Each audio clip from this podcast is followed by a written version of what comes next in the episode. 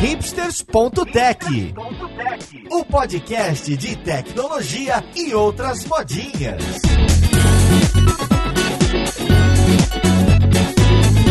Olá, caríssimo ouvinte, seja muito bem-vindo a mais um episódio do seu podcast favorito. Meu nome é Paulo Silveira, esse aqui é o hipsters.tech e hoje a gente vai falar de soft skills, ou people skills, ou interpessoal, não sei direito. A gente vai conversar sobre essas habilidades que fazem diferença, não só no mundo da tecnologia, mas que, na minha impressão, está cada vez mais importante e até vou começar dando uma opinião. Então vamos lá, podcast, ver com quem que a gente vai falar.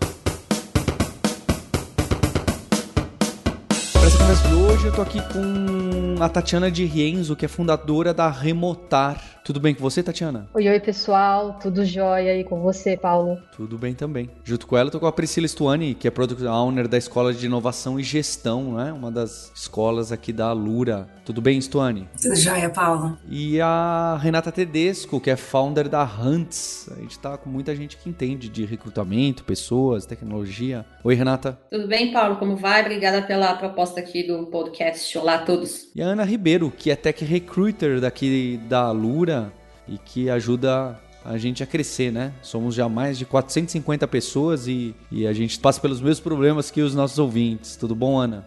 Legal. Olá, pessoal, tudo bem? Obrigada pelo convite, Paulo. É um prazer estar aqui trocando com vocês. E o Gabriel Ferreira, que é co-founder e COO da Kodesh. Oi, Gabriel. Fala, Paulo, beleza? Prazer estar aqui. Muito obrigado pelo convite. Bem, eu vou começar, em vez de que é difícil, né? Porque a gente vai falar quais são.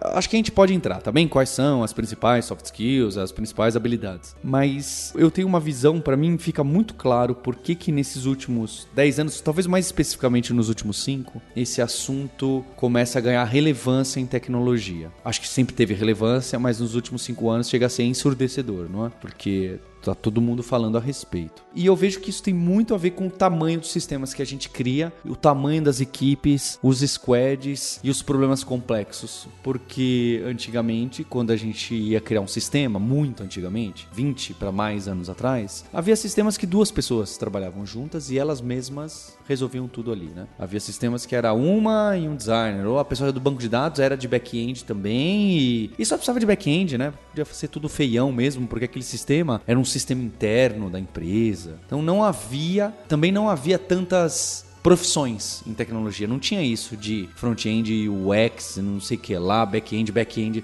for front-end a pessoa especializada em microserviços e quem é de não sei o que. Não tinha nada disso. Com os times crescendo e os softwares ficando extremamente complexos e os squads, ou qualquer formato, tá? Não precisa chamar squad. Ganhando espaço, o agile também, começa a aparecer 15 profissões diferentes. Né? E, e aí, pra gente resolver um problema, você precisa ter 15. Se você não tiver 15 pessoas diferentes, você tem esses chapéus, né? Então tem 15 é, ali pessoas com características diferentes, ou muitas pessoas com características diferentes, e nem sempre elas se entendem. E aí começa a ser importante a gente entender o que o usuário está pedindo, entender o que, que o Product Owner escreveu ali no cardzinho e puxou, entender a prioridade daquilo, saber testar, saber métrica para ver se o usuário está usando, entender um pouco do banco de dados para eu não derrubar o banco de dados dados, entender um pouco de segurança para eu não abrir uma brecha. E para entender essas coisas que são a maioria técnicas, eu preciso saber conversar com essas pessoas, eu preciso ter um, algum tipo de entrosamento. Se eu não tiver nenhum entrosamento, eu começo a ser gargalo, eu começo a virar ponto de falha ali de um squad, ali de um sprint. Então a minha visão é que o RH, pessoas, a gente começa a ouvir essas pessoas que falavam disso, porque o trabalho ficou complexo. E aí começou a bater cabeça uma pessoa com a outra e falar, ah, é verdade. Se eu não souber aqui trabalhar melhor com o que não é, não é mundo VUCA, né? Com o que, que é incerto. Se eu não souber trabalhar melhor com o que, que eu não tenho certeza, o que, que eu não tenho visibilidade, se eu não souber trabalhar melhor com feedback negativo, positivo, é, vou tá travado, porque vai só piorar daqui para frente. Os softwares ficam maiores, mais complexos, times maiores, times de tecnologia dentro da empresa maiores proporcionalmente ao tamanho da empresa. Então, dado que isso vai continuar acontecendo, se eu não parar para organizar as pessoas e as capacidades delas, não só nas partes mais técnicas, né, que normalmente a gente chama de hard skill, é difícil também ficar classificando essas coisas. Se a gente não parar para ver isso, é,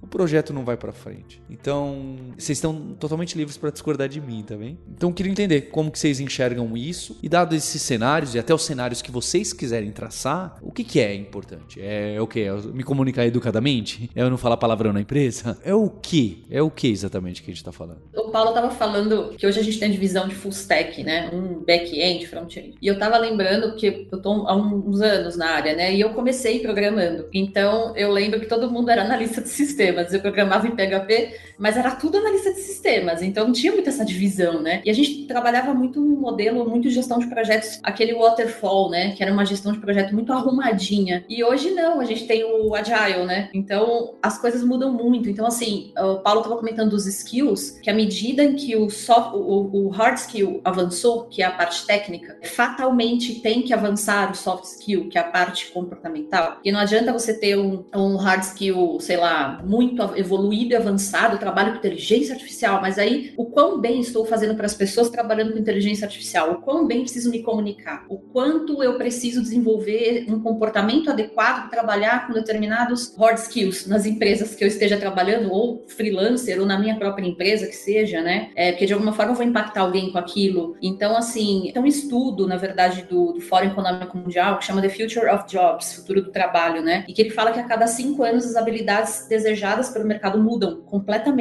Elas começam a ficar obsoletas, né? Então, assim, hoje a gente falou há um tempo atrás, fala há uns anos já sobre trabalhar em equipe, inteligência emocional, mas eu acho que isso acaba sendo uma estrutura muito de série, né? Inteligência emocional tem que ser todos os anos, vamos dizer assim, se a cada cinco anos muda, todo ano você tem que trabalhar a tua inteligência emocional, não tem como, né? Aí entram outras soft skills, aí eu não sei, né, se a, a Ana, a Pri, o Gabriel e a Tati querem falar mais, mas assim, eu acho que a gente já começa por aí, por essa esteira, né, gente? Não adianta a gente só apostar em uma habilidade naquele ano é aquela. Não, a gente tem que desenvolver sempre várias, né? Eu acho que complementando um pouco seu ponto, Rê, tem uma outra questão muito interessante, porque hoje nós somos basicamente, né, sendo um pouco genérica na afirmação, mas nós somos contratados pelos hard skills porém demitidos pelos soft skills. Uhum. Acho que o pessoal mais experiência em RH pode falar com mais propriedade, mas tem até estudos que eu já, já tive acesso que fala que 25% do seu dia a dia depende do hard skills. O resto é efetivamente soft skills, que eu acho que a palavra nem, nem é tanto soft skills, né? Não é tão soft assim o que é exigido no fim do dia. Acho que esse termo soft skills também é um pouco questionável, mas talvez esse seja um, um tópico para falar um pouquinho mais para frente. É, e uma das questões que eu trago aqui para a gente refletir, pensando da perspectiva da squad, né, da atuação da, das equipes, é a questão da adaptabilidade, né, porque o nosso objetivo é sempre criar ali uma visão sistêmica, pensando em criar uma equipe que seja auto-organizada e multidisciplinar. Então, a gente tendo essa visão sistêmica, a gente consegue entender qual é o impacto do meu trabalho, né, onde que eu posso colaborar. Uma palavra também que está muito em evidência é justamente isso, a colaboração. Então, como a Rê comentou, né, a inteligência emocional básico, assim como a comunicação e tantas outras. E aí eu trago essa reflexão sobre esses pontos, né? O quanto a gente conhece do negócio, o, o meu trabalho, o espaço que eu, eu, ocupo e como eu me relaciono com essas pessoas, né?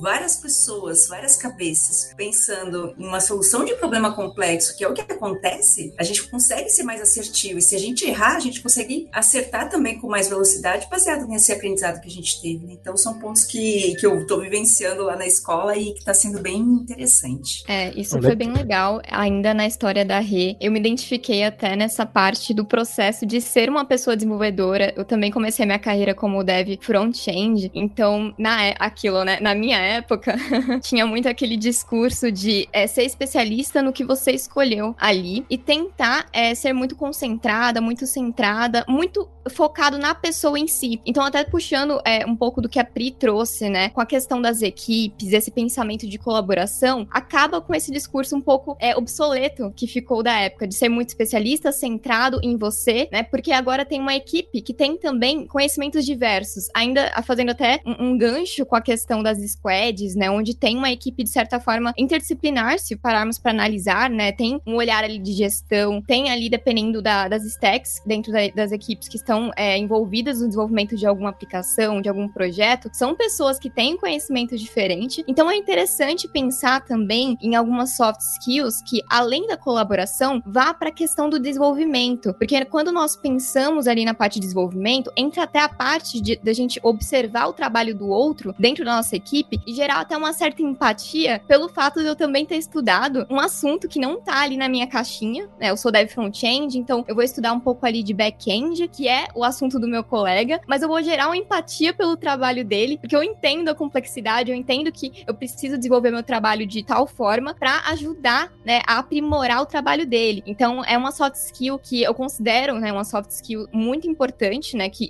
casa até com essa questão de visão de colaboração, é tentar entender o trabalho das outras pessoas, né? E linkando também, já vim desse contexto também, que eu já fui programador, já é, vim de uma época diferente, que o programador também fazia de tudo, então eu era analista, eu era programador, então é, desenhava, fazia um pouco de designer também. Então hoje a gente tem é, muito que todo mundo também já trouxe aqui sobre a questão de é, multidisciplinas no time, né? Você tem pessoas com papéis diferentes e também você tem pessoas que são impactadas por ter um perfil comportamental diferente, né? Algumas pessoas têm um perfil de ser mais criativa, provavelmente são mais analíticas. Você tem alguma pessoa que tem uma característica que é mais executor, que pode estar trabalhando num, num time de desenvolvimento. É, então você tem uma soma de perfis, né, dentro desses squads que trabalham em conjunto e agora você precisa colocar, é, fazer com que esses produtos que as empresas estão desenvolvendo se escalem, consiga customizar esses produtos, avançar e que esse time também conversa bem, né, que se converse entre si de uma forma é, que seja interessante para o sucesso desse produto e dessa evolução. Uh, e colocando também hoje no ambiente que a gente, no cenário que a gente tem agora com uh, remoto, né, todo mundo trabalhando, a gente já exige outras soft skills, né, outras capacidades de adaptações, é, um perfil que também seja mais autodidata, é uma coisa que é muito falada. Então hoje, é, na operação que eu lido da startup que eu estou hoje, a gente olha muito isso, né, a gente está no dia a dia com as empresas que contratam é, via o nosso produto e você lida muito com essa questão do fit cultural, né, o que, que é o fit cultural para cada empresa que contrata com a gente. E muitas vezes o que vai aparecer mais em evidência é esse lado de soft skill que já funciona no time dessa empresa. Então, provavelmente a empresa já tem ali uma, uma sinergia, já tem um time que está trabalhando muito bem com algumas questões, tem um time de engenharia, de produto, de vendas, também você vai ter culturas em outras áreas. E aí você também vai trazer esse recrutador que ele vai estar tá olhando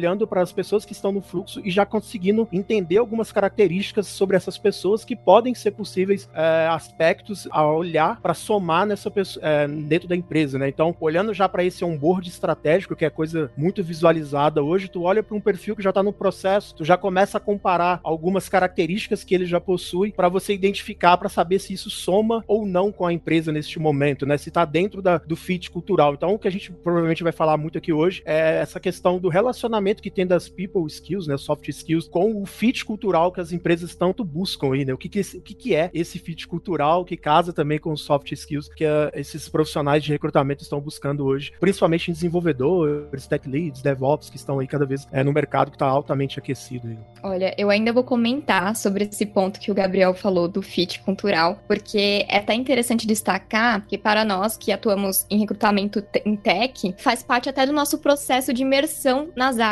entender a cultura da área para ser um requisito ali na seleção. Então, uma das primeiras coisas que nós fazemos ali é quando recebemos a demanda das vagas é entender as soft skills para que essa pessoa possa performar bem dentro daquele time específico no momento que a equipe está passando, com as dificuldades, com os perfis. Então, esse balanço inicial nos nossos alinhamentos, ele existe até pensando nessa grande preocupação com o fit, né, de soft skills ali. Então, é, achei interessante destacar e dar uma ênfase para esse ponto que o Gabriel trouxe. Ana, é, pensando um pouco com a cabeça de quem está escutando, né, como que vocês, num processo de recrutamento, conseguem pescar a, a soft skill dessas pessoas que vocês estão buscando para o time? Ótima pergunta, Tatiana. Porque a gente começa a, o ouvinte está aqui quer dicas, né? Então ele quer saber como que se prepara para uma entrevista de emprego, o que, que vai estar tá no radar que as pessoas vão detectar. Eu vou dizer uma, eu vou dizer uma aqui. Atenção, hein? Minha dica. Se você se propôs a entregar o desafio até meia-noite do dia 23 de alguma coisa, você entrega o desafio questionário até dia 23, até meia-noite. Se você entregar depois ou não entregar, começa a ficar difícil, porque é um sinal que parece estranho. Ou então você fala: olha, será que com licença, por favor, poderia entregar eu outro dia? Porque eu acho que essa é uma skill importante. E não tô nem falando, ah, não cumpriu o, o deadline. Não é isso. É não soube se comunicar com o deadline. Então, aconteceu, ó, tinha tal coisa que a gente precisava, tal pessoa tava precisando de você, putz, não consegui. E aí você vai avisar quando? Uma semana depois que você não conseguiu? Então, se a gente não dá, os times são tão grandes, as relações são tão complexas, se a gente não dá visibilidade de um pro outro o que que tá acontecendo, e aí tudo bem, pode ter o KR, KPI, etc, mas às vezes é pessoa a pessoa, né? Nível pessoa a pessoa. Olha, olha, Renata, vou te mandar isso.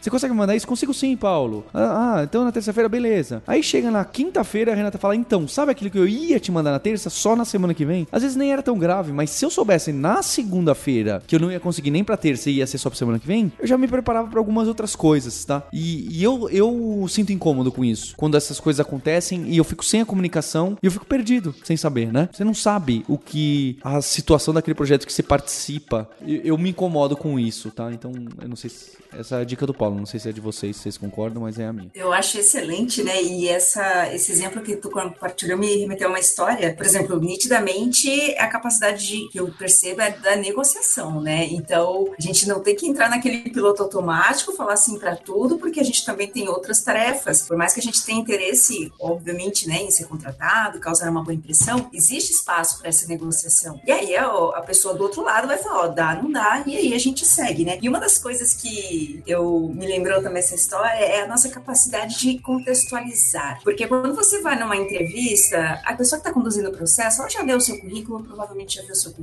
ela já sabe ali, tem uma ideia sobre quem é você, né? Então, quando a gente fala de competências, não vou falar, ah, eu sou uma pessoa comprometida, eu sou uma pessoa que, se, que me comunico bem, né? Então, a gente contextualiza. Quando for para uma entrevista, já pensa aí em possíveis perguntas que podem surgir e busca no seu repertório de experiências e compartilha, né? Ah, então eu tive uma situação que deu certo, que deu errado, né? Aqui a gente não entra nesse juízo de valor. E eu, particularmente, quando eu trabalhei com recrutamento e seleção, eu gostava muito mais de ouvir os desafios, aquelas, aquelas situações ali que foram complicadíssimas, mas que a pessoa de alguma maneira conseguiu conduzir, né? E aí a gente vai analisando, cada recrutador tem o seu conjunto de critérios. Eu, particularmente, consegui extrair muitas coisas ali desse perfil, né? Então, uma dica também, aproveitando aqui a dica do Paulo, a dica da Priscila é contextualizar Pense aí nessas palavras que você capta das perguntas e que você quer vender o seu peixe, digamos assim, através dessas experiências, né? Isso vai contar pontos, provavelmente. Ô, Pri, vou puxar teu gancho aí, porque tem uma coisa que as pessoas não percebem. É, o Paulo trouxe uma situação, problema aí muito interessante, porque a entrevista, ela não começa quando você agenda a entrevista, aí você abre a câmera ali, ou o telefone, sei lá, não, a entrevista começa agora. Não é bem assim. A entrevista começa bem antes. Quando a gente faz um hunting ativo, por exemplo, que é o nosso caso, que a gente faz muito hunting ativo, a gente vê muito essa questão da comunicação, da é o que o Paulo comentou, a gestão sob pressão. Então, por exemplo, ah, eu estou começando a, a, me comprometer ali numa entrevista, a conversar com um hunter que está me procurando, e aí de repente eu tenho ali, eu, eu entrei num, num, processo seletivo, eu tenho um case para entregar e vai deixando para lá, não avisa ninguém. Então, assim, isso é uma avaliação. Isso já é uma avaliação, né? Então, qual é o melhor soft skill? Qual é o, não é soft skill, né, gente? Qual é o melhor comportamento que você pode mostrar que você tá minimamente afim de responder alguma coisa para alguém? Então, o que o Paulo falou é excelente. É, é isso mesmo. A gente começa a perceber o comportamento desde o primeiro contato, é a primeira impressão. Então, assim, se eu puder dar uma dica aqui é, se você estiver sendo abordado, abordada, preste atenção nisso, porque a, a entrevista começa ali, principalmente se você se interessar, deu match, ó, gostei da proposta. Então,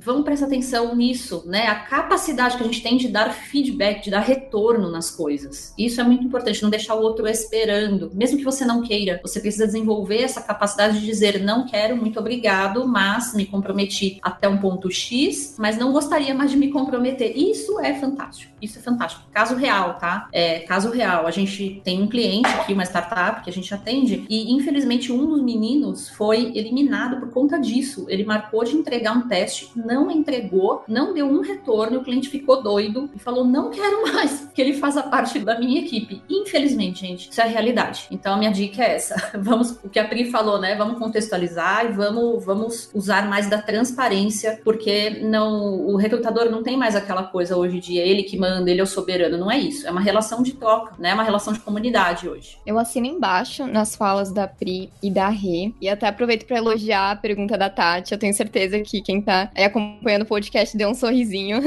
para receber essas dicas. Mas eu quero frisar também que durante os processos, né? Como que a gente pesca é, essas soft skills, né? É durante as histórias. Eu sempre gosto de falar e dar essa dica mesmo de quando é, você tiver a oportunidade de participar é de entrevistas, conte histórias, né? Com detalhes mesmo, inclusive contando situações não só de um grande sucesso onde tudo foi mil maravilhas, que você não passou por nenhuma situação desafiadora porque você manjava muito e tudo dá certo para você. Não necessariamente, porque às vezes, é, muitas vezes eu digo, as soft skills elas surgem em momentos ali difíceis, né? Em dificuldades mesmo. Então é legal até você contar uma história de, por exemplo, é como que você evoluiu um ponto crítico seu, um ponto de desenvolvimento que você notou ali e que você passou por X, Y experiências que ajudou a transformar como que você performava naquele aspecto, né? Por exemplo, né, o quesito de comunicação. Você pode contar ali uma história, só um ponto, né, para um parênteses aqui, histórias de verdade, né, histórias verídicas, porque no dia a dia, quando você for ali contratado ou contratada, essas skills que você trouxe na entrevista, as pessoas de dentro de casa vão querer ver. Então sempre trabalhe com essa verdade, é uma dica que eu aproveito para trazer aqui. Mas, por exemplo, né, voltando ali, é a skill de comunicação.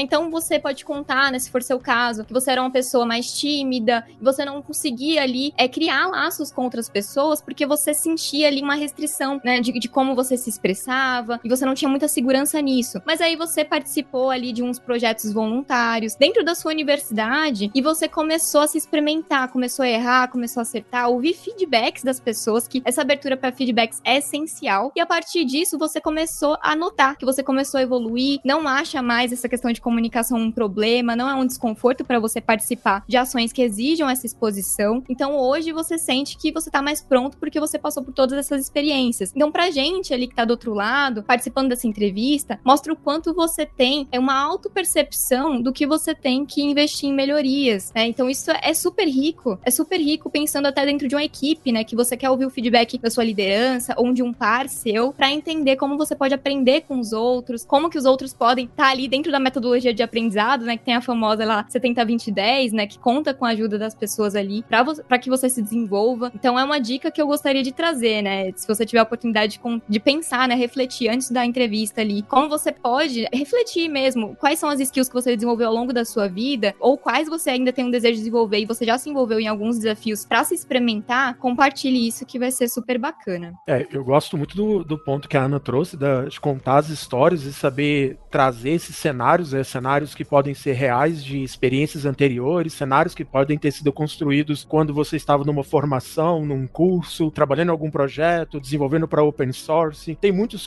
é, contextos que você pode trazer para você criar essa história e provavelmente quem tiver para conversar contigo num um tech recruiter, uma pessoa especialista, vai conseguir levar essa conversa para algum ponto e vai conseguir identificar alguns gatilhos de perfis comportamentais desses tipos de soft skills. É, vale lembrar também que hoje no mercado também é praticado alguns contextos, né, que são alguns testes que podem ser feitos. Assim, existem N casos, tem empresas, por exemplo, que preferem aplicar um teste comportamental primeiro. Esses testes, assim, na maioria dos casos, eles não são 100% assertivos, mas eles têm uma probabilidade de acerto é, que está acima da média e você começa a entrevista, pelo menos o tech recruiter, a pessoa que está entrevistando ali a, a pessoa programadora, ela já tem ali uma ideia que não é aquele início frio, né? Você já tem uma ideia de uma, uma percepção de como que pode ser aquele perfil comportamental daquela pessoa, até para você levar esse caminho. Sabendo que hoje também muitas pessoas, somente uh, não é um, uma coisa tão ampla assim nesse agora no contexto de hoje, mas a gente tem muitos perfis de pessoas, somente com tecnologia, que são programadores, que são poucos comunicadores, né? são pessoas mais introvertidas. E aí, assim, um tech recruiter, uma pessoa de gente gestão sabendo antes que você possivelmente vai conversar com uma pessoa que ela não tem índices de comunicações mais avançados, assim, que não tá bem equalizado, tu pode levar a conversa até para você conseguir extrair essas informações, porque essa pessoa, de fato, talvez ela tenha uma dificuldade de contar essa história que a Ana comentou, de criar esses cenários, de mostrar onde ela, ela teve algum tipo de acerto ali, algum projeto. Então, para que o recrutador também saiba disso, é, às vezes é aplicado no mercado alguns testes, que aí você tem uma ideia inicial de como que é aquele perfil daquela pessoa para você começar uma conversa não totalmente fria. Talvez uma pessoa que você detecta que tem um perfil que é mais direto, que é mais executor, tu pode tratar, é, fazer umas tratativas mais diretas ao ponto mesmo, né? Feedbacks mais, mais ali por alto mesmo, que essa pessoa não vai se apegar tanto a detalhes. E se você entrar com uma pessoa para conversar que talvez já tenha uma percepção que é um perfil mais planejador, mais analista, você vai ter que entrar ali por uma conversa mais é, a longo prazo ali, ou um tamanho maior, desculpa, dentro dessa chamada, para que você consiga criar toda essa história e esse cenário, né? E aí um ponto que eu, eu tenho a trazer também aqui hoje é, é esse fato de como que é o contexto do recrutamento olhando para o lado comportamental das pessoas. É hoje num cenário, no mercado que é de recrutamento tech, que desenvolvedores está super aquecido e tudo mais, pessoas principalmente que estão começando na área agora, né, que são esses iniciantes na programação, que são recém-formados, as empresas elas estão olhando muito sobre as soft skills dessas pessoas, né? E o que o Paulo comentou lá do início também vai é, somar com essa questão, né, que é muito é, focado na capacidade de entrega da pessoa. Então, se a pessoa colocou que ela vai fazer um teste, vai completar um portfólio, qualquer coisa do tipo, para que a empresa possa ter mais informações sobre as habilidades técnicas dela, a empresa ali, muitas vezes, ela tá olhando se de fato essa pessoa vai cumprir, não com esse deadline, mas se ela consegue, como que ela consegue se comportar nesse cenário, né? Se ela tem comunicações constantes, procura alguém da equipe para tirar alguma dúvida sobre aquele challenge que foi passado para ela, ela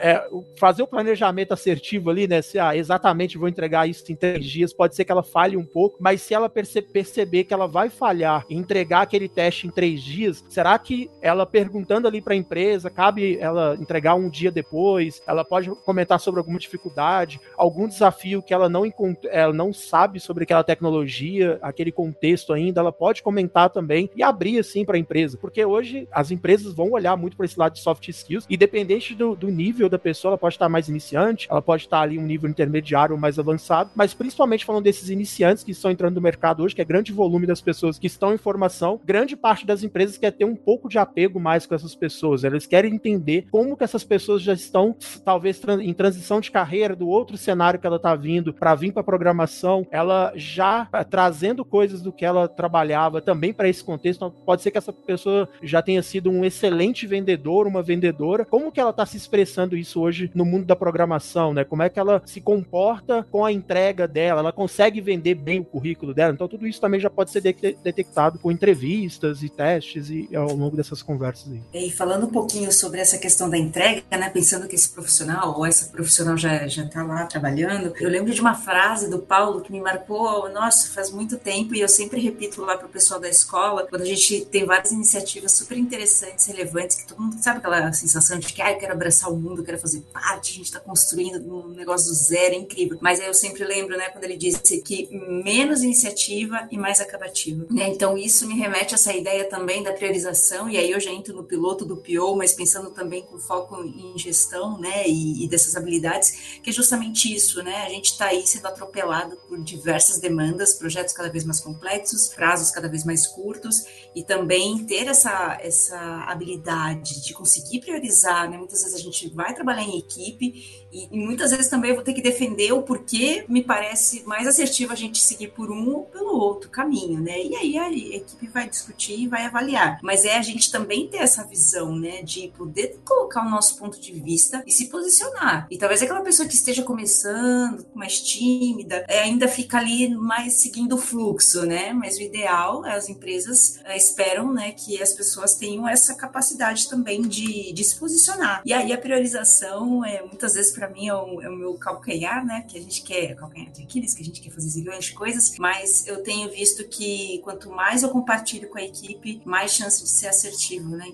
Quando a gente vai desenvolver alguma coisa, é isso, né? Esse sentido de colaboração. E aí vai ter esses momentos difíceis que a gente vai ter que fazer escolhas, mas desde que sejam conscientes e estratégicas, a gente investe, né? Ô, Pri, eu, eu tava aqui pensando, né, é, que o Gabriel também falou sobre as avaliações, principalmente das pessoas que estão entrando no mercado, né? Esse sangue novo que tá vindo, essa geração nova, né? E às vezes essa geração nova não tem tanta experiência, não tem tanta bagagem, não tem tanto background ainda, né? Tem gente entrando em bootcamp, tem pessoas que me perguntam, né? Quando eu, eu, dei aula numa outra escola, o pessoal me perguntava, nossa, mas como que eu vou apresentar o, o que eu fiz, sendo que eu nunca trabalhei, eu tô fazendo bootcamp, né? E o, o, o bootcamp, na verdade, ou qualquer outro, outra formação, é, ela te dá um portfólio, ela te dá um projeto final, né? Então, você pode usar isso como uma justificativa, sim. Porque assim, né, gente, eu vejo que o mercado de equipamento, a Ana tá aí, ela pode também dar esse, esse apoio, é, a gente não tá perguntando mais tanto quais são suas experiências passadas, a gente tá querendo olhar para o futuro. A gente pega e fala assim: olha, como é que você pode colaborar com o futuro? Como é que você vai ajudar a minha empresa a escalar? Quais são seus melhores skills? O que você trouxe de muito bom que você vai ajudar a gente a construir algo muito positivo aqui na nossa squad, enfim. Não é assim, ó, de acordo com o que você fez ali, sei lá, você trabalhou há um, há um ano atrás com X, como é que você pode me ajudar hoje? Não, a, a ideia é a seguinte: vamos partir do presente. Você está aqui na minha frente, estou falando com você. Quais são as suas melhores habilidades para você ajudar a gente a crescer? Né? Quais são as suas ideias? Como é que você montaria alguma coisa? Enfim. Então eu tenho visto, pelo menos a, a gente também pratica muito isso aqui na Hunts, e eu tenho visto o mercado agir assim, tá? Com as pessoas novas, da nova geração, porque é o que elas vão trazer a partir do presente, né? Não é do passado para o presente, é de agora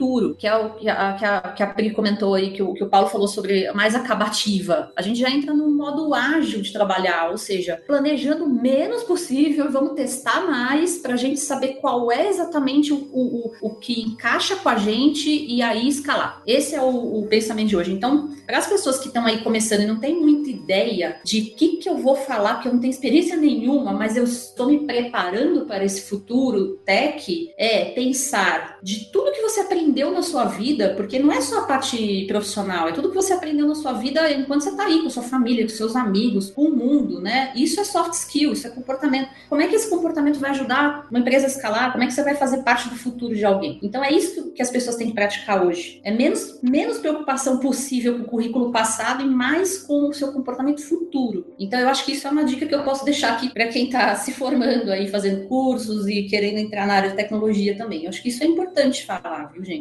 Não sei o que vocês acham, né?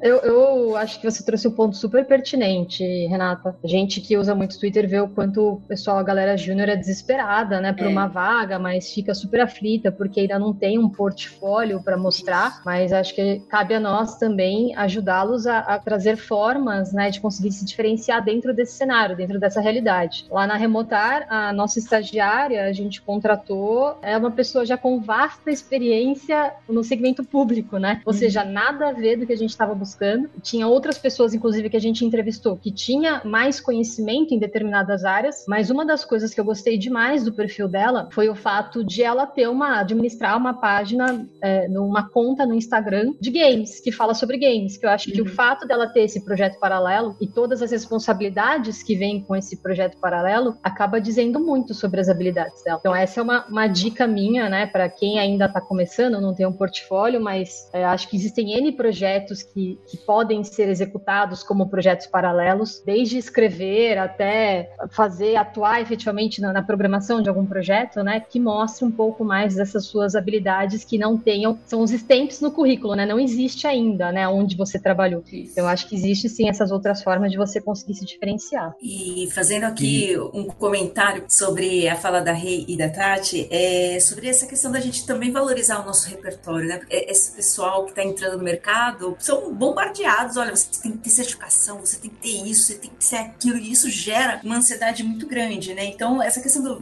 de valorizar o repertório é o que, eu vejo que a Ria comentou. O que você aprendeu, né? O que, que você resolveu de problemas aí no seu dia a dia? Porque a gente costuma pensar justamente nisso. Eu preciso ter um certificado, eu preciso ter um papel que defina aquilo, né? E aí eu tô vendo, percebendo esse movimento das empresas começarem a trazer esse outro olhar. Então, a gente também, né, falar para o pessoal, olha, galera, galera, que o, o, conhecimento de vocês aí no dia a dia também conta, também vale, né? Para não ficar nessa loucura de que tem que tirar toda a certificação que existe para conseguir uma vaga. Elas são importantes, têm toda a relevância. Mas não estamos falando aqui de pessoa que está entrando no mercado, né? Eu acho que linkando aí também o que a Priscila, o que a Tati acabou de comentar, é muito também sobre relacionado ao foco. Eu vejo essa palavra aparecendo muitas vezes, que é principalmente ligado à contratação de pessoas iniciantes, né? Então você olha para um perfil, tu vai conversar com ele e aí ele tá assim, ele não tá focado, assim, talvez no job description ele viu que a empresa, ela tá lá contratando em JavaScript, React, Node, mas provavelmente ele não estava estudando aquilo, ele estava concentrado é, estudando Java, estudando PHP, Laravel, mas ele se candidatou para cada vaga, ele tá conversando, talvez a empresa até é, ela analisa para contratar uma pessoa que é mais genérica para dar oportunidade, que é uma pessoa que talvez, se ela sabe ele Laravel, ela também pode ir pro lado do Node, mas em alguns momentos o que pega também é a questão do foco. A empresa pergunta, olha, qual é o seu foco atualmente com relação à linguagem, a framework, é, o que, que você tem como objetivo, coisas que pegam muito, né? Objetivos a curto, médio e longo prazo. Não estamos dizendo para você criar a sua carreira para os próximos cinco anos, mas você saber explicar que sim, você na verdade entender o contexto que você está agora, né? Talvez você acabou de formar, você tá, saiu do bootcamp, sabe uma linguagem específica, chegou até um, um nível de um framework que você está estudando, você quer trabalhar com aquilo, mas você já está visualizando. A partir do momento que você tiver essa experiência profissional, trabalhando na empresa, numa equipe, e aí você pode até puxar sardinha pro lado da empresa, né? Trabalhando numa empresa como vocês, que tem aí mais de não sei quantos programadores. É, o que, que essa pessoa está visualizando para a carreira dela, né? Com o crescimento, né? O crescimento dela com três, seis meses, um ano trabalhando nessa equipe.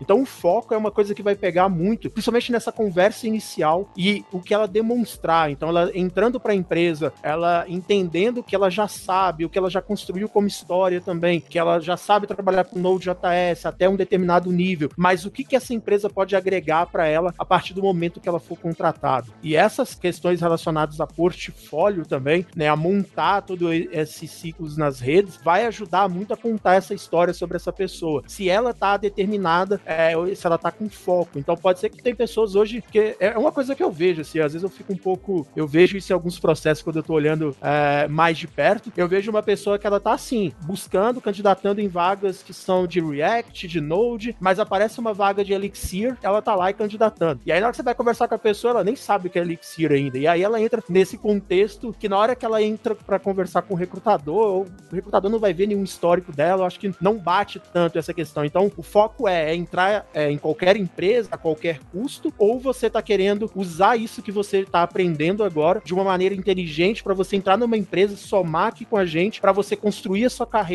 nessa tecnologia. Então, o foco é uma coisa que a gente observa muito, somente no nosso time hoje, no dia a dia, né? O time de operação, que lida ali, que são os especialistas de talento. A gente tá olhando muito isso e a gente também ajuda a mentorar. Quando a gente identifica que a pessoa tá atirando para todo lado, a gente, peraí, vamos dar uma olhada para essa pessoa, vamos chamar ela para conversar, é, mostra para ela os caminhos que ela, com o currículo que ela tá construindo, o que, que ela pode atingir hoje, porque se ela ficar apontando para uns lugares que não tem tanto a ver assim, eu acho que vai causar uma frustração nela, né? Ela vai ser reprovada, talvez ela vai pensar, pô, todo lugar que eu tento não dá certo, mas será que ela tá tentando aonde tá condizente com o que ela tá procurando nesse momento? E aí uma coisa que eu até volto para vocês para perguntar também, que eu tava curioso quando a, a Tati tava comentando que a Renata também é, se dentro dessas soft skills também faz parte você se autopromover no LinkedIn, né? Tipo, no LinkedIn também é soft skills, você saber se vender lá, se vender no GitHub, por exemplo. O que, vocês acham disso hoje? Então, Gabriel, eu adorei esse comentário, eu tava aqui até animada, que uhul, é isso aí. Porque não adianta nada a gente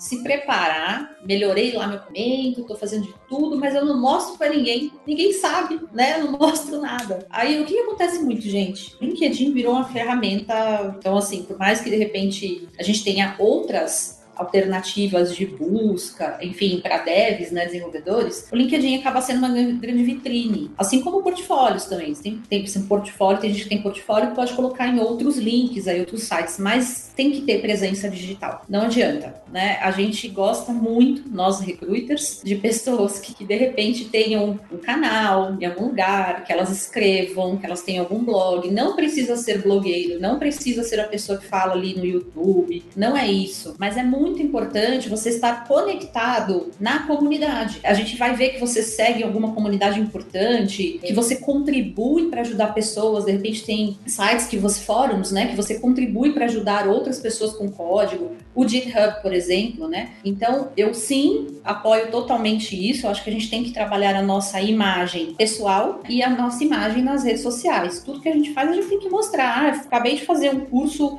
na Lura e vou mostrar meu portfólio do que eu fiz. Então, assim, não tem como, gente. Não, não tem como. É, uma, é um processo básico hoje em dia, tá? A gente tem que cuidar da nossa imagem. Então, eu acredito que a Pri vai falar a mesma coisa, a Ana, a Tati, enfim.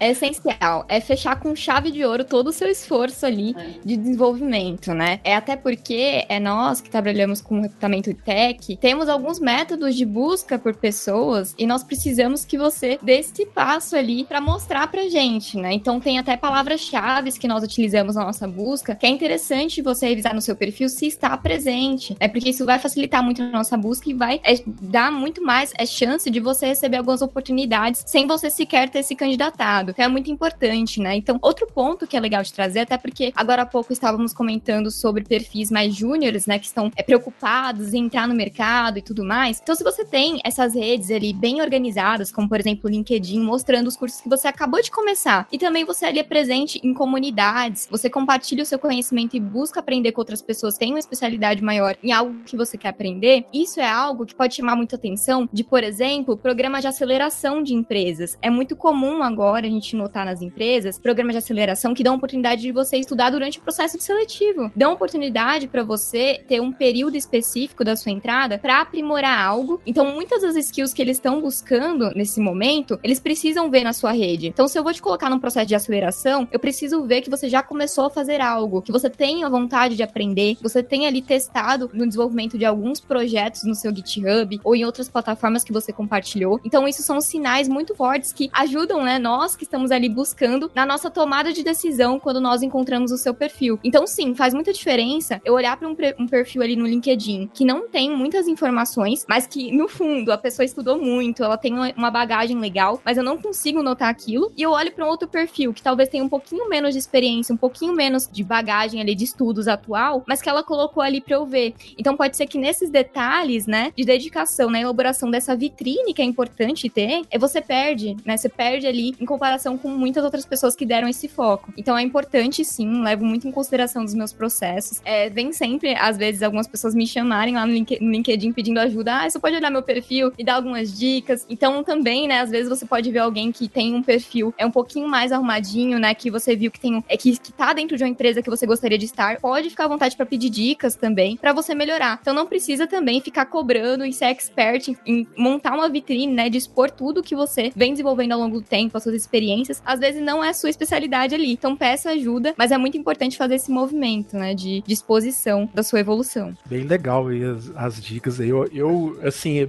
o interessante é que eu compartilho dessas ideias também, assim, é, é, o, é o que a gente vive no dia a dia. E essas comparações, quando a gente vê um perfil que é mais completo ou que é mais esforçado, como que tá cada um se comportando, faz total diferença no dia a dia, né? Então, tem alguns lugares, por exemplo, que hoje eu mentoro também, eu, além de acompanhar na própria plataforma pessoas que estão entrando no nosso produto ali, a gente conversa, tem alguns eventos que a gente faz internamente, mas em alguns casos eu dou mentoria também em escolas de programação, em universidades, e uma das coisas que mais pegam é essa parte de, de vitrine, né? Tipo, como que eu me mostro? Você vê, você vê que tem pessoas que elas estão preocupadas em entender esse contexto para elas saberem como que elas vão se mostrar para essas empresas, mas elas de fato não sabem fazer essa soma, né? Tipo, como que eu uso os meus projetos que eu já tenho, que eu desenvolvo nessa escola, como é que eu subo isso no Git, como é que eu, eu coloco isso no meu LinkedIn, como é que eu me relaciono com recrutadores de empresa para que eu converse com eles? Será que é eu ir ativamente atrás desses recrutadores ou será que eu tenho que deixar ficar postando as coisas como se fosse um hacking de ficar fazendo post até que algum recrutador me pesque ali e me convide? Então, o que a gente vive nessas mentorias geralmente é isso, né? Então, hum, basicamente não tem receita do bolo que eu falo que se você fizer sua presença online, como todo mundo está comentando, isso vai te ajudar a conectar, chegar até essas empresas. Então, se você monta essas características tanto no Git, no LinkedIn, algum recrutador vai te chamar. E se você chamar algum recrutador, e se você também tiver essa forma espontânea, que eu acho que é bem legal, que eu já tive alguns cases de conversar com algumas pessoas que é, talvez uma pessoa ela já tem essa questão de, ah, eu quero trabalhar na empresa XYZ. Eu já abordei um desenvolvedor e aí que já trabalha lá, que eu já vi que no, no próprio LinkedIn dele aí tá a importância de ter o LinkedIn também. Já vi no LinkedIn que ele já trabalha lá há mais tempo, ele tem um cargo já interessante. Começa a perguntar para ele, olha, como é que é o dia a dia na sua empresa? O que, que vocês estão olhando sobre fit cultural? Que geralmente a, a,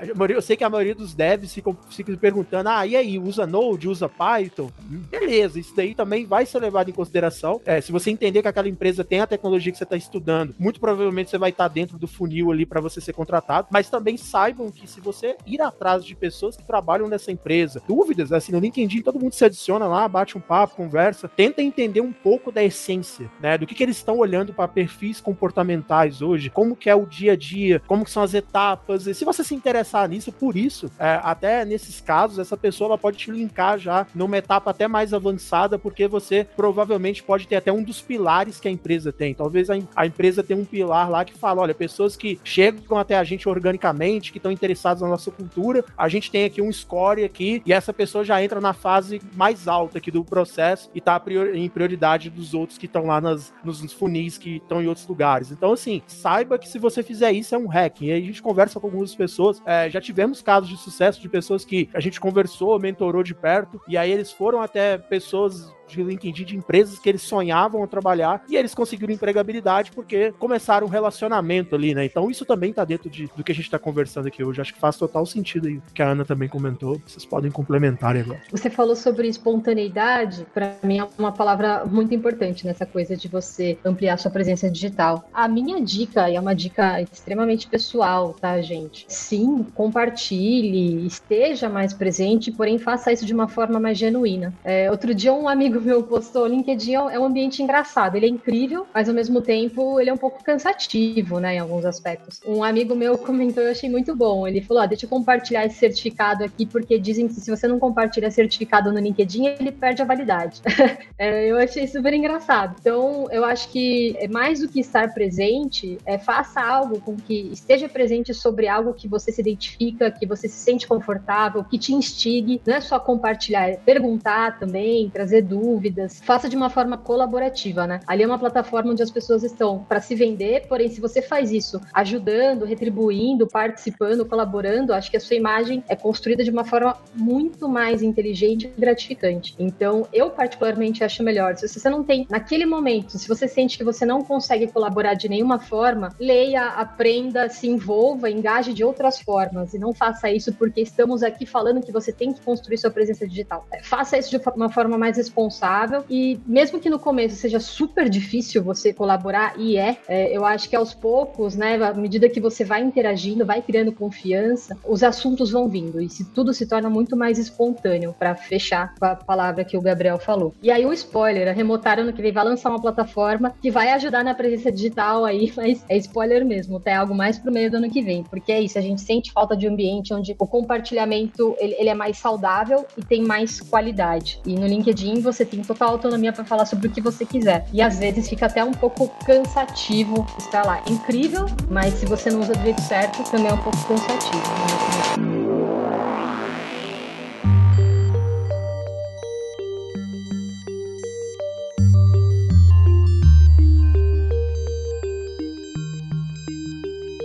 Pra gente fechar, então, vocês passaram bastante dicas aqui a enxergar e como cada um tem a visão, né? É, acho que aqui na Lura também a gente tem trabalhado bastante em relação às pessoas poderem se expor de uma maneira melhor, né? A gente tem criado mecanismos da vitrine de dev, através dos challenges, as imersões, para a pessoa mostrar, olha, não é nem o que, que ela faz, né? A capacidade do que, que ela faz. É mais do que a capacidade de evolução, a capacidade de aprender a aprender e mostrar, olha, eu tentei isso, depois eu fui para aquilo, esse projeto evoluiu. Olha, hoje em dia eu já consigo fazer isso. Três meses depois eu fui para cá. Acho que esse é um sinal, né? De que a pessoa sabe estudar, sabe focar sabe buscar quando precisa. É óbvio, tá todo mundo buscando como fazer isso ficar claro e em vez de que ser meia dúzia de linhas no LinkedIn, que é importante também, mas uh, não, não dá tanto poder na tomada de decisão e na empregabilidade. Mas eu queria que vocês deixassem, então, é, uma dica aí, cada um que fala para se preparar para a entrevista e o que, que, a pessoa já deveria estar tá praticando, melhorando em soft skills. Pra, pra, eu falei né, que não queria começar com top 5,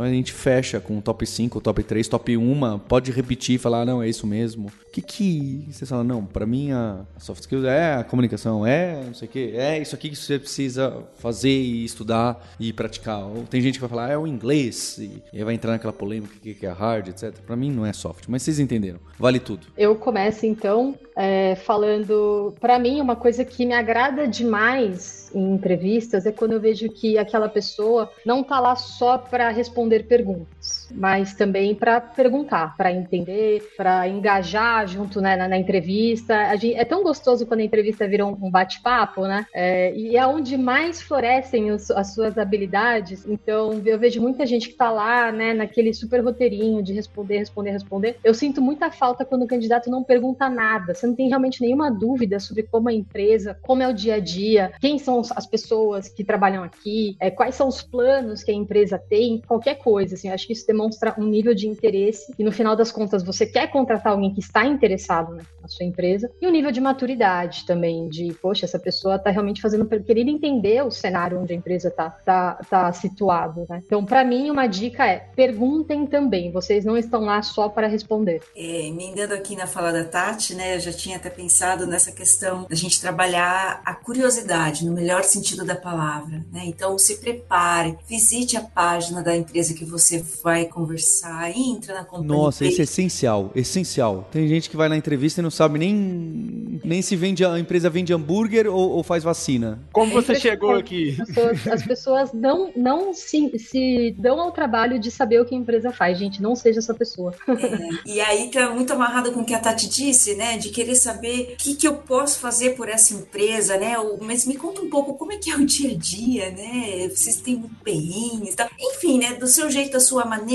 se apropria dessa curiosidade. E assim, gente, é lição zero, não é nenhum, não é nem a primeira, é a de casa. Vai ver quem é essa empresa que você vai trabalhar que você quer trabalhar e se você quer trabalhar lá também, né? Tem isso, mas faz essa pesquisa antes, se prepara. Uma dica que eu gosto de compartilhar aqui, acho que casa muito com o que a Pri trouxe sobre pesquisar sobre a empresa. Acho que essa é uma dica base muito necessária de trazer, mas eu sempre gosto de trazer é um ponto da pessoa que tá ali, a pessoa candidata, saber alguns porquês, né? Por que que você quis se candidatar para cá? Muitas coisas comuns, né, que nós podemos barrar ali em processo de seleção é aquele busco evolução, né? Busco ap novos aprendizados. Então, coisas muito generalistas vão perdendo o nosso interesse, porque fica um pouco vago demais o porquê você veio parar aqui. Então, tem alguns porquês, né? Por que que você escolheu essa vaga? por que, que você entrou no nosso processo, né? O que, que te chamou a atenção? Então tem alguns porquês, é pra já, já dá pra gente ficar menos tempo ali pensando. E também, uma dica, já tendo até, né, essa cobrança de ter uns porquês, é que você enxergue a entrevista como um bate-papo.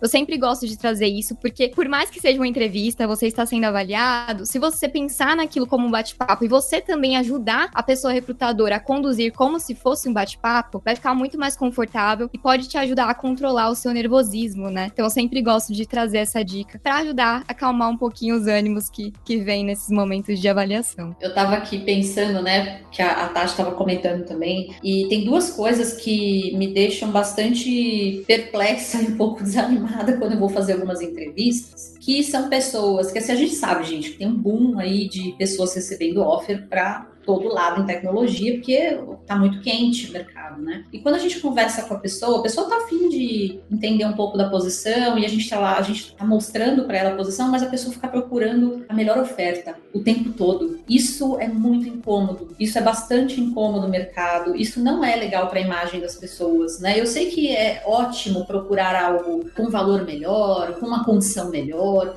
mas a gente sabe quando as pessoas estão só buscando oferta de trabalho. Isso não é muito legal para tua imagem, para o momento que você está procurando alguma coisa. E outra, né? Quando as pessoas falam assim, a, a Ana estava falando sobre a questão genérica. Ah, eu, eu quero novos desafios. Isso não é uma justificativa, gente. Ou, ou quando o sol nasce, a gente já tem um desafio, né? Todo dia você tem um desafio, com certeza todo dia, um dia não é igual ao outro. E todo mundo gosta de desafio todos os dias. Então, assim, não faz mais sentido dizer, isso é uma coisa meio do passado, sabe? Aquelas entrevistas montadinhas do passado. Vamos, vamos, vamos ressignificar, né? Vamos avançar um pouco aí. O que realmente você está fazendo ali? Quem é você? Qual o, quanto você se conhece? O quanto você está curioso, curiosa? O quanto você está disposto ou disposta? Então, eu acho que a gente tem que se livrar um pouco dessas respostas meio prontas, né? E genéricas, como a Ana falou. A gente tem que evoluir, tem que levar a, entrevista realmente como um bate-papo, um, um conhecimento, uma troca, né? Recrutador hoje não é o, o um endeusado ali, é, é, troca, né? Ele um dia vai estar numa comunidade que você também vai estar. Então, é, eu acho que essa dica que eu posso deixar. Não, legal. Eu, eu vou trazer dois pontos aqui que são coisas que a gente observa bastante, são feedbacks que a gente já recebeu. O primeiro, principalmente que vem geralmente das comunidades de tecnologia, é tomar cuidado com o ego, que isso pode complicar a pessoa durante o processo. É, às vezes tem uma pessoa que vem com excesso assim de, ah, eu sei tudo, eu aprendi, eu já, já tô assim, já sou sênior nessa área aqui. E aí você vai conversar com uma pessoa, é, assim, tem aquela questão do respeito, você tá conversando com uma pessoa, talvez é de um RH que é muito especialista, hoje tem, assim, pessoas que são de, de é, especialistas em tech recruiters que elas, assim, sabem até programar e, e, programam bem. E você tem outras também que, às vezes, eles são recrutadores daquela empresa, aquela empresa não tem um setor específico de recrutamento tech, então aquela pessoa do recrutamento, às vezes, ela não sabe muito sobre algumas tecnologias e é, ir muito a, mais a fundo nisso, né? E aí você tem aquela característica da pessoa que quer entrar para mostrar que ela é melhor, que ela sabe mais do que aquela pessoa que tá conversando com ela, ou que ela é mais preparada porque ela sabe XYZ.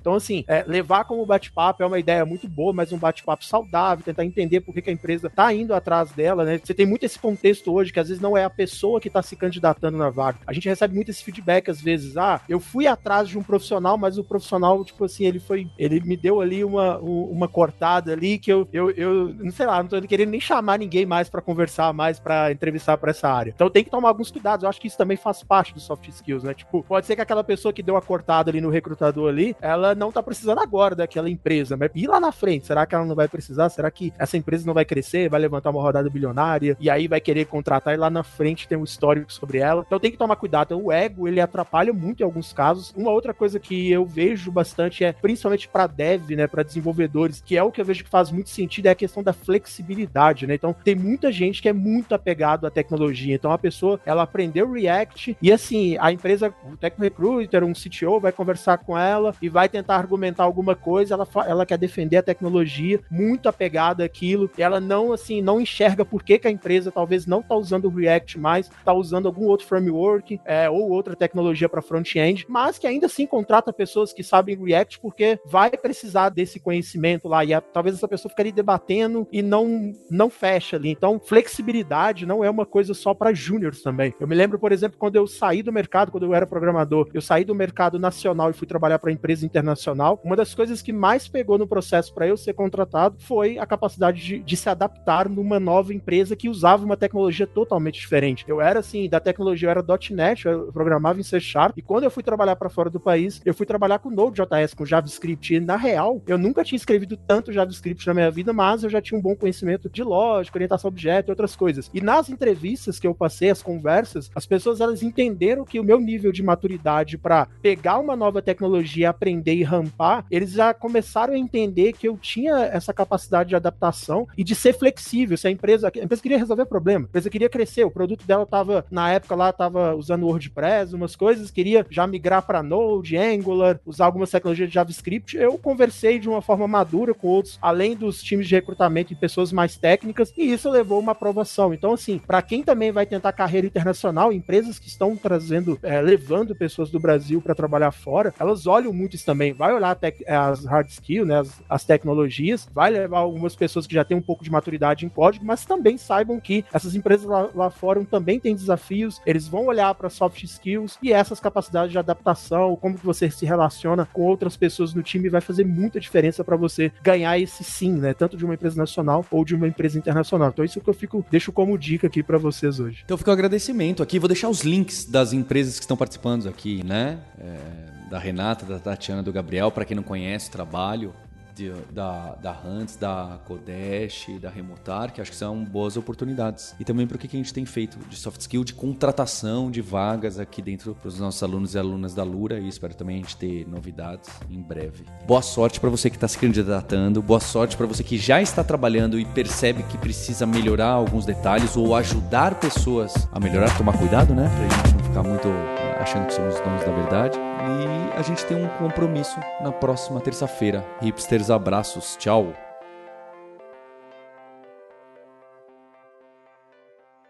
Olha, e aproveitando esse podcast dessa temática de soft skills, tem muita gente que também na audiência que é tech recruiter, né? Que ouve a gente no Hipsters. E olha só, a Priscila Stuani, que é uma das líderes ali da escola de gestão da Lura, ela me avisou que a gente lançou uma formação de gestão de RH tech, que tem tech recruiter, tem as competências que o pessoal de tecnologia precisa, tem para entender a atuação em tecnologia da informação. Então acho que é também importante importante uh, as pessoas que não estão em tecnologia diretamente, né, com programação ali no squad, no dia a dia. E olha que tem tech recruiter que está no squad, hein? Mas para quem não está ali no código, tão próximo do código ali direto, é interessante conhecer com profundidade, não é? Então essa formação ali na Lura de gestão de RH Tech está muito nessa linha. Eu queria fazer o convite para vocês conhecerem, além da escola de, de gestão que tem bastante soft skill na Lura.